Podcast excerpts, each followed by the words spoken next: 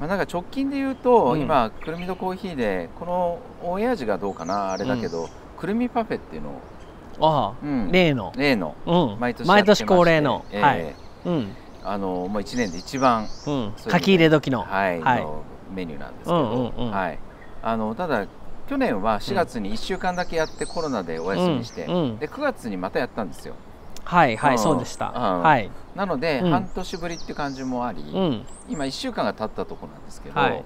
ちょっとなんか思ったよりはこうリアクションが少ないというかまあ、こっちもちょっとこう押してないって全面的にどうぞみんな来て来てって感じで言ってるわけじゃなうんいこともあるんですけど、ちょうん、っとなんか落ち着いてるなっていう。って感じ。うん、うん、ちょっと拍子抜け感がありますね。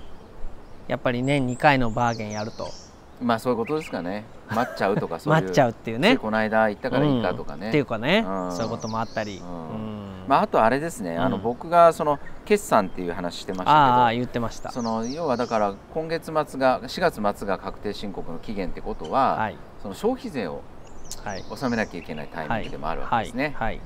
消費税っていうのは本当にもうなんか金額の桁も大きいし、大きいよね。あれ半期ごとですか？そうです。マミコも。はい。うんもうなんかちょっと無理っていうか まあでもあれは預かり金ですから、いやそうですけどね。お預かりしてるだけでええ手つけちゃいけないんですよ。本。当はね、うん、でもね。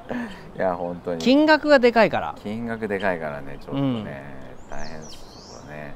うちなんて会社うん2つあるからね、そのセレンディピティと豆彦。あそれ両方まだ生きてるんですね、うん。はい。だから消費税4回払う。あそうか。そうなるんだ。そうなりますよ。結局はね支払あうまあ額はあれですけど、ええ。4回払うから。え決算期いつなんですか？それえっ、ー、とね7月ですねともに。あ7月に締めて9月末納税、そうですそうです。はい。まあでもねうちもきつかった時はうんね、うん。消費税滞納してましたもんね、いやいやそうなりますよね。うん。うん。まあ、結局全部払いましたよ。払いましたけど、あの払えないからね、うん。払えないものは払えないっていう開き直ってるわけじゃないけど、ええ。まあ、払えないんですよね。いやいやそう、うん。あの実際去年の、うん。うん。その半期納税ってあるでしょ？ありますあります。あの期末に払うのうん。の半年前に週間金払うっていう、半分ね。うん。でそれはもう最初からもう払えるわけないと思ってたので、うん。あのそれは今制度でその伸ばせるね。できますからそれもあるのでなんなら要は2回分なんですよこの4月末。はあはあは正面から行くとね、あ、うんうん、でもそれは無理でしょ？ちょっと無理。だからあの、うん。だからなんならこの一個またずらして。そう収録終わったらもう税務署に電話するっていう。あの一昨日電話かかってきたんで。ああかかってきますよ。あかかってくるやっぱり、いやもうしょっちゅうかかってきてあもう来てください来てくださいってね。まあ、来て別に怒られるわけじゃないんですよ。あ。来たら払えないんですねと。うん。いついつまでに払えそうですかと。ああのいついつまでに払えそうですかって聞かれても払えないものはいついつになっても払えないんだよね。あれ。そうだよね、うん。別に。宝くじに当たるとかでもないから、ね、そうそう。あのこうやってあの日銭商売だからさ、はいはいなんか次にまとまって、うん。1000万の仕事が入ってくるとかって言うんじゃないから、ないからね。あの払えないものは払えないわけですよ。でもまあ一応言うじゃない。え3ヶ月後では分かりました。3ヶ月後に、ではうんって言うんだけど、うん。3ヶ月後にまたねえうん。これいつ払えるんですかって言われてね、もう何回目とかだと延滞税かかってきちゃうけどいいですかってツタヤみたいなこと言われてね。う んそうね、うん。そこで儲けてるようなとこあるから税そ務署も。うじゃあなんつって、うまあ結局払いましたけどね、うん。大変ですよん大ね変ですよ、うん。あの税金絡みでもう一個だけ愚痴言っていいですか、うん。あどうぞ。これ多分見てる方はあんまり知らないやつですけど、あの住民税っていうのがあるはい。ありますね。個人単位にかかる、はい。うん。であれが2年前ぐらいから1年半、うん。まあちょっと前からの,、うん。あの名前忘れちゃった、なんか特別徴収？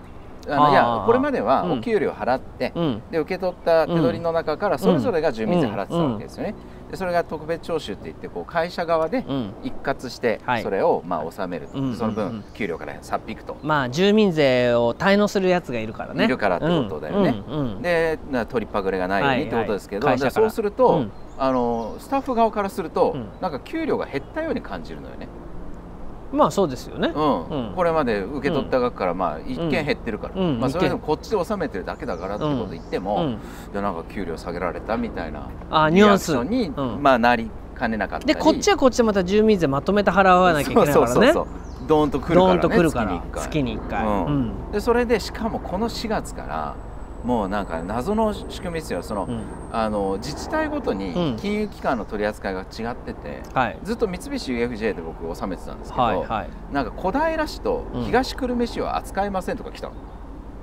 え？その、そのなんかいくつかの市町村の住民税はうちつまりでは小平市と東久留米市に住んでる人の分にはできませんよってできませんよって言われちゃったうんうん。うんいやいやちょっと待ってよって思うじゃない、うん、どうすんなのできないって。どうしたの？っつって、うんうでもうそんなんやってられるかっつって多摩市に今度、うん。じゃあ行くわっつって、じゃあ多摩市で一括してお願いしますってこの間言ったら、あの今度は埼玉市のやつは880円かかりますって言われて。振り込みに。振り込みに、うん。住民税納めるだけでよ。だけで、うん。うん。いやちょっと880円。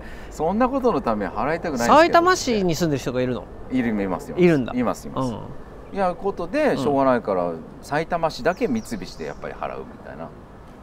この4月から。あるよねそういうこと、うんもうだからもうそう一個一個そういうのがスタッフからするとさ、分かんないじゃない？わかんない。僕らがそういうことやってるって。お前やれって言いたいよね、いや本当に、うん。いやいやなかなか大変です。そういうのも含めてね。これね、うん。だからまあもうこれ愚痴愚痴大会愚痴愚痴大会ですけどね、いやだかうら、ん。あの僕ね、うん。この面倒くさい人が嫌いって。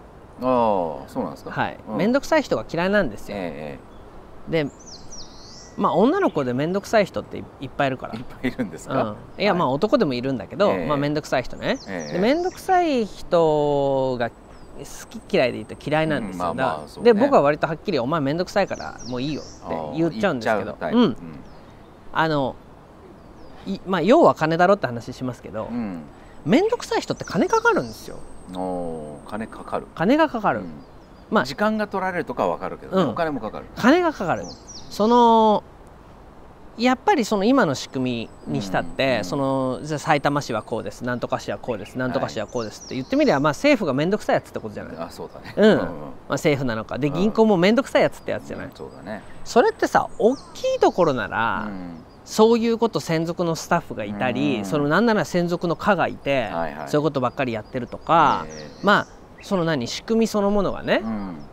をに対応できるじゃない、うん。もちろんそれだってさ一つずつその何、まあ分解していけばね分解して仕事が発生してるそうわけだけど。そうそうそれで社員も多ければその分大変だとは思うよ、うん。だけどさちっちゃいとこだとそのいちいちこれは振込手数料がどうだからこうだらです、これはなんとか銀行にやってください、うん。えこれは交通費の計算がどうたらこうたらで、うん。こっち経由だとこうたらこうたらでとかってもういちいち面倒くさいこと言うじゃない、うんだから面倒くさいことにこっちは親切だから答えてあげたいじゃない。うんうんうんまあね、うんまあね、うん、一つそっちの都合もあるんでしょ。まああるんでししょうと。ょでもそれって結局こっちの持ち出しなんだよね、うん。お金で言えば。うんうん。だからちそのだからチェーン店以下ね。えっていうのは個別対応は一切しないってことなんだよえね個別対応なんかしてる暇がないから、ええだからもう一律これはこれこれはこれ、嫌だったら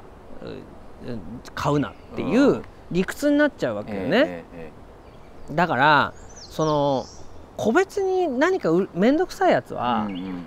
余計に金払えって言いたいね。ええだええだから例えばねうーん。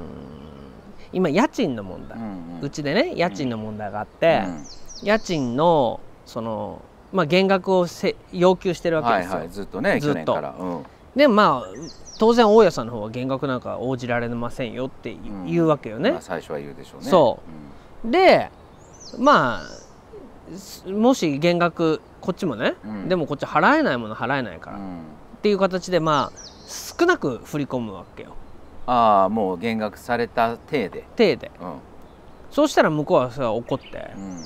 あのじゃあその分敷金からねうん。さっぴくよ。とあ。言う言ってくるわけ。あはい。で敷金からまあ言言ってくるわけじゃない、えええでうち弁護士の人にさこれまあじゃあどうしますかと。えで そうですねと。うんうん。じゃあまあ敷金をね全部払うどうなるかっていうと敷金預けてるものどんどんどんどん敷金つきはい。使い切っちゃうと、うんでいよいよ店出るっていううん。段になって、今度は店を出るっていう時にまあ現状復帰しなさいよと、はいはい。その現状復帰しなさいよっていう時にその現状復帰するためのお金として敷金ねうん。預けてたのがうん。全部いやあんたあの時家賃払ってないから使い切ってるよと、うん。だから現状復帰しなさいよって言ってももう払えないじゃない。うん。だってそのお金当てにしてんだから、うんだって、まあ、そ回転するぐらいだもんね。そう、うん。退店するぐらいだ、うん。となると結局はさじゃあそれね、うん。いやそんなのお前おかしいだろと、うん。退店する時にはちゃんとスケルトンで返すって言ってんだからって言った時にはさ、じゃあ分かりました。もう万歳しますと、うん。もうじゃあ万歳しますっていうことで、あのー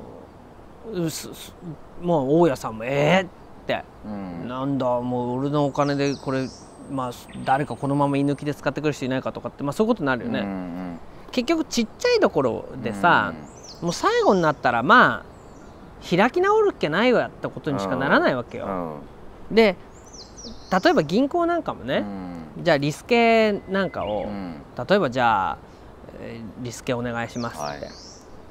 で俺銀行の借りてる金なんて返さなくていいと思ってるから ね？ええいやそれはだからその何？例えば社員のお給料をも払わないとうか、ん。えー取引先のお給料をあ取引先のその振り込みを、うん。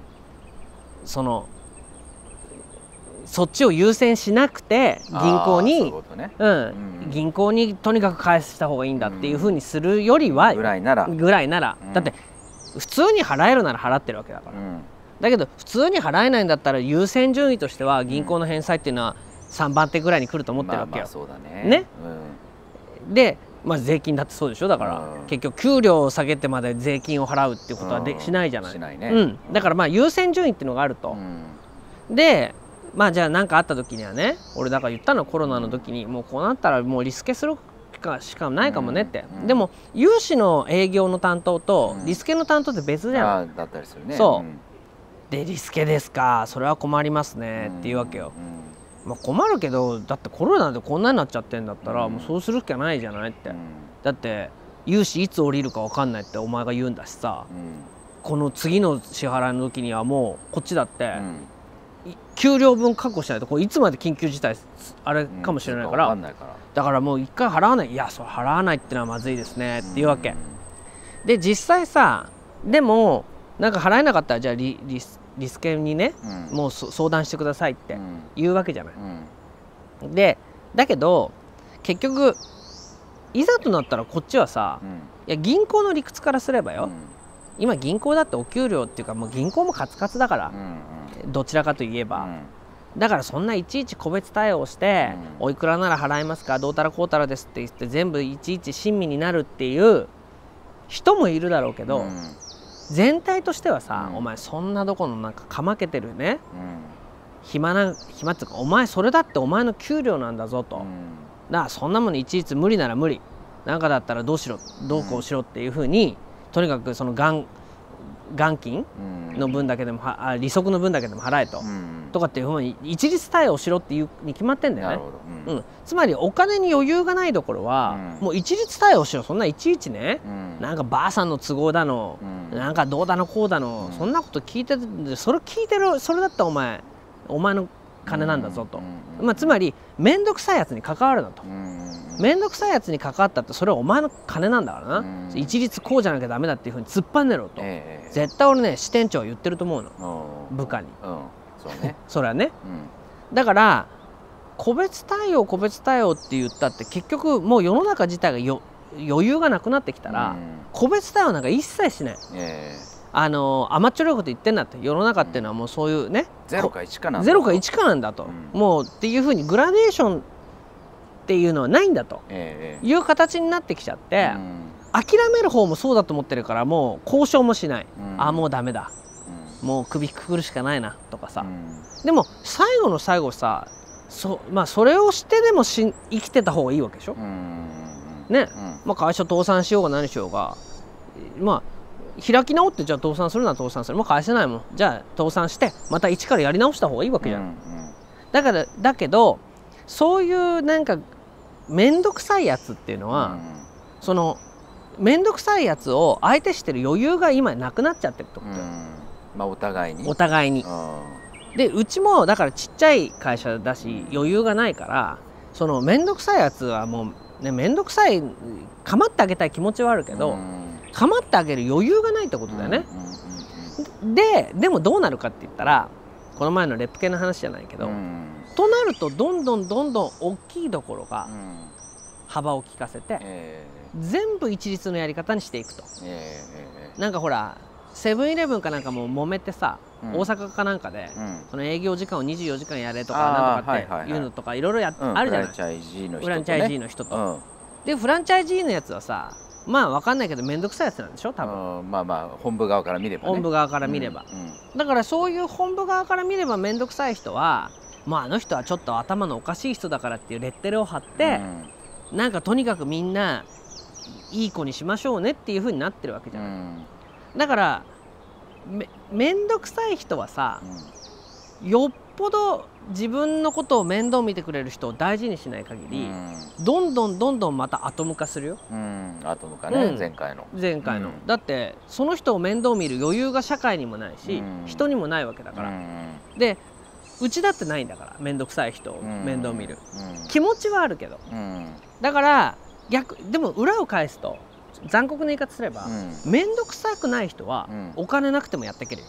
ああなるほど。うん。うん。面面倒くさいやつでお金があればなんとかなった時代だけど、うん。今はもうみんな余裕がなくなっちゃってるから面倒くさいしお金がないっていう人はねきついと思う。ん。う。でその証拠にさ、うん。あのーあれがあるよね。あのハラスメント。ハラスメント？うん。結局その面倒くさい人と関わると、うん。うんハラスメントの問題が出てきちゃうから。ああそれどっち側から？そのまあ例えばそうだね。パワハラうんなんかた例えば面倒くさい女の子がいてね、うん。なんかちょっとなんとかですって言ってさ、うん。じゃあちょっと相談に乗るためにちょっと飯でも食いに行くかって言うと、うん。これセクハラになるってなったらさあパワハラになるって言ったらあさ、いやもうちょっとかからない方がいいやってなるよね、うんうんまあなんかあったら相談してって言って終わる、うん。だから上司が部下の面倒を見るとか、うん。いわゆるいつの時代だって面倒くさいっていう感じの人っているわけでいるわけだね。それをさまあいいよお前ちょっと飯でも食いに行ってちょっと相談話聞いてやるよっていううん。人を懐広く持ってくれる人がいれば、うん。受け皿になったけど、ええ。そういう人は社会全体がそのお金の問題もある。うん。お金がなくないくて余裕がない、うん。さらにハラスメントの問題で、うん。あんまり関わらないようにしよう。ええ。っていう風になっていけば本当に面倒くさい人はの受け皿がうん。社会的にないっていう風になると思うよ。うん。生きる居場所がもうなくなってるかもね。だから、学校や社会うんで教えるべきことは、うん。なるべく面倒くさくないようにしな人に育ちなさいねっていうのがうん一番いいことだと思うよ。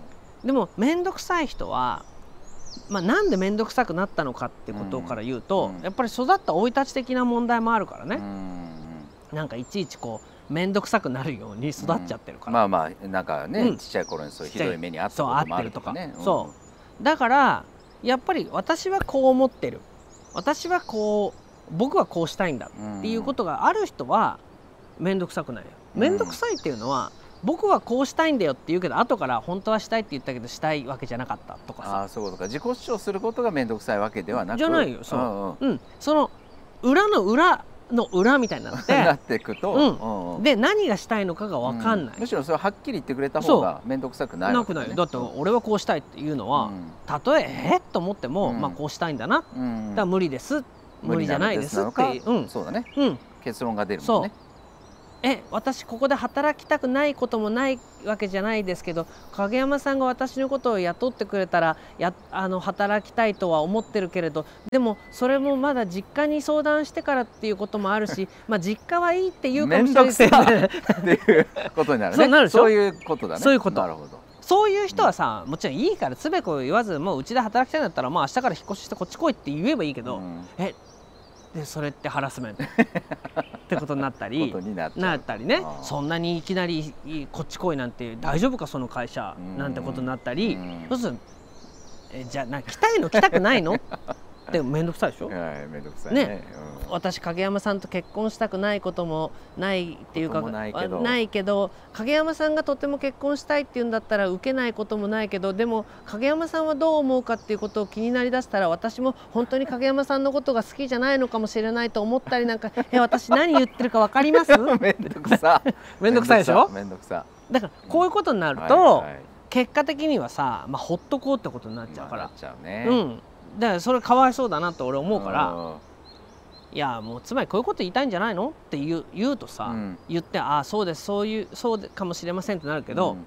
えもう私何がしたいのかが分からなくなってきちゃいましたっていうことになるとさ、えこれはねその社会の受け皿っていう意味でえは、うん。それでもまあいいよ、まあ、この中にいろよって、僕は言ってあげるけど、ええでも面倒くさい人はね厳しい、ううん。ん、だからまあお金があればさうん。その課金したサービスでね、うん。まあ、話し相手作るとうか、ん。なんかあるかもしれないけど、うん。そうじゃない限りはねこの面倒くさい人を受け入れるつまり個別対応している余裕がないから、うん。もう銀行でも何でも一律こういうことだこういうことだ。まあ税務署だってそうだよね。いちいち個別対応してても暇ないから、うん。もういいから払ってくださいね、うん。いやおばあちゃんが死にそうでなんたらかんたらってもうあのばあさん面倒くさいから。なんもういいこれで。とにかくいいからやれ。っていう感じになってきちゃう。うん。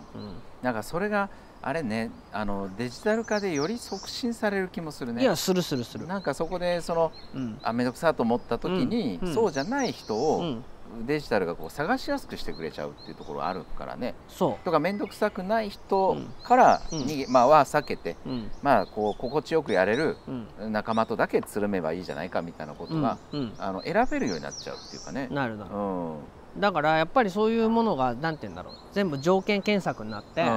あのその条件が揃ってるやつとだけ付き合うみたいなことになっちゃうと思うのね。なるね。うんうん。だけどそのやっぱりまあコミュニケーションうん。コミュニケーションにコストがかかってたら、まあそれは昔も今もそうなんだろうけど、うん。やっぱりねそのそれに構ってうるん。余裕が社会にないから、うん。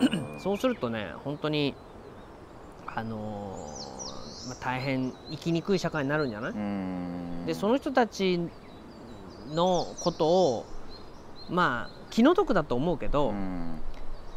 やっぱりね僕らにそれはできないね、ううん。ん、だからたまに役所なんか行くとさう、ん。ずーっと面倒くさい人になんか対応してる職員なんかああいるね。いるでしょ？うん。まあああいうのにコリゴリでさ、うだからもう一律まあ杓子定規な対応になっちゃうのかと思うとそれはそれで社会としてもどうなのかと思うよね、うん。うん。だから豆彦なんかでもさ、なんか面倒くさい客がいて、うん。三茶店で飲んだ豆ピコとうん。公園通りで飲んだ豆ピコでは、うん。豆ピコの濃さが違うその甘さの濃さが違うんだけど、うん。どういうことなのか説明してほしいって言われたのよ、はいはいはいはい。どういうことなんかないじゃない。うんえ？でそしたらさそれをまたさうん。杓子定規にさ、うん。スタッフがさ、うん。えっとレシピはこうなっておりまして、うん。こうですからこういうふうに間違いはないと思いますなんて言ったもんだからさ、間違いがないってことはあるんですか人なのにみたいなこと言って 面倒くさいことになったって話あるよ。なるほど。だからねう、ん。まあ面倒くさいって言ったらあれだけど、うんまあマスクをしない豆彦さんは大好きなんだけど、マスクしないっていうのはいどうなのかっていうことですかっていうメールが、うん。まあ週に12本は来るね。うん今でも。未だにでさすがに最近はその何残念ですっていううん。なんかなんていうの？残念あれですよく使われるよね。残念好きな店なのに。そう好きな店なのに残念ですっていう、うんあのー豆彦さんらしくないっていううん。形のマウンティング取ってくるやつが多い。あれ不思議なあれよね説得術よね。そそう言うとん。説得できると思ってるんだろうね。そういうふうに説得されて育ったんだろうね。ああなるほど。そうして自分の子供にもそうやって説得して育てたんだろうね。ああなるほどね。わかんないけど、うん影山さんらしくないとかって、うん。つまりその人の気持ちを何？上げといてうん。はしご外すみたいな。そうだね。うん。うん。影山さんらしくないじゃないみたいな、あなただったらねだから、うん。その豆彦さんらしくないってよく言われるのよ、うん残念です。うん。大好きな店だったのに、うん。もうスタッフさんだってかわいそうだと。うん。もうこのねそのコロナのウイルスにさらされてものすごい危ないことを、どうしてねって言うじゃない。で、まあ、返事書くのも面倒くさいから。うん。ね。こうは思わないのかと思うのはさ、うん。これがまあまだ始まってね、うん。コロナが始まって1週間や2週間1月や2月だったらさ、うん。あそういう無知なんだなって。豆彦さん、理解できてないのに、本当に怖いっていうことがわお分かりになってないから、教えてあげるっていうう側側面はあるかもしれないけど、1年以上さうん。うん1回もしてないんだからうん。マスクをね、はいはい。これは大好きな豆彦さんならさどういう意図でねう、ん。なまあ、なんかこういう意図でやってらっしゃるのかなうんこういうとか、判断に基づいてしてんだなと。まあそのことをお伺いしたいっていうんだったらまあまだね、うんこういう意図ですってうん。言うよ、うん。意図あってやってんだから、うん。だけどえーなんかまだご存じないうん。私の大好きな豆彦さんが、まだそんなことも知らずにね、うん。いやきっと騙されてるんだわと、うん。もう無知だし騙されてね、うん。本当に残念だわってうんお客思いなお店なのにお客のことをこんなにもないがしろにするなんて今回のコロナではっきり分かったわってまあ言うんだよ。うん。書いてあんのこれ。うん。こっちはさまあいいよそれで。うん。だけどまあまあいいよ。いいいいまあいいとしか言いようないんだけどだけどまあまあとなるとうん申し訳ないけど無視しかないんだよ。うんそうね。返事をするって言ってもねまあうん。杓子定規まあな形通りに返してうん。もうそれ以上は関わらない関わらないっていう形しかないじゃん。はい。でも豆彦さんが大好きなお客さんならねもし俺がよ余裕があればうん。うんちょっと膝つき合わせてうん。なんなら今回のゲストに よお呼びしてね。クレームのお手紙をお寄せくださって。ええどういうお考えですかっていうことに対してね。はいこうこうこうこうまあこうだと。向き合わん。ないと。うんでもそのぐらいね本当にいろんなメールが来て、ん。あのーオーナー出せっていうこともた多々あるよ、うんだからもう本当にすごい人だったらもうここでゲストに呼んでね、うん。一緒になってせまあどうせ説明したって分かんないと思うから、うん。あれだけど説明する用意はあるよ。うん。やっぱり、うん。うん。まあ僕らの姿勢としてね。そう姿勢として。うん。別になんかプロテスタントしてるわけじゃないから、うんうん。い一応こういう考えもがあってやってるし、うんまあ結果的にプロ一人孤立したプロテスタントにになっちゃってるから、うんえって思うことはあるけど、うんでもねそういうところが、まあ、多々あってね、うん。あの社会全体が余裕がなくなってう、ん。でそういうふうになんとなくいつの間にかす周りが離れてっちゃう、うん。疎遠になって孤立化してアトム化してう、ん。でアトム化してる人たちにその、まあ、今回のもうマスクしろマスクしろもそうだしコロナが危ないコロナが危ないっていうことも含めて、うん。あのむしろマス化しちゃってうん。アトムが群衆化してそうね群衆化しちゃって、そういう人たちがねあ最近多いのもその、ね、自粛警察ではございませんっていうのも書いてあるんだよ。だからそうじゃないっていういうことも含めて、なんとなくまたきな臭い社会になってきたなっていう気がしないでもない、いや本当ですね。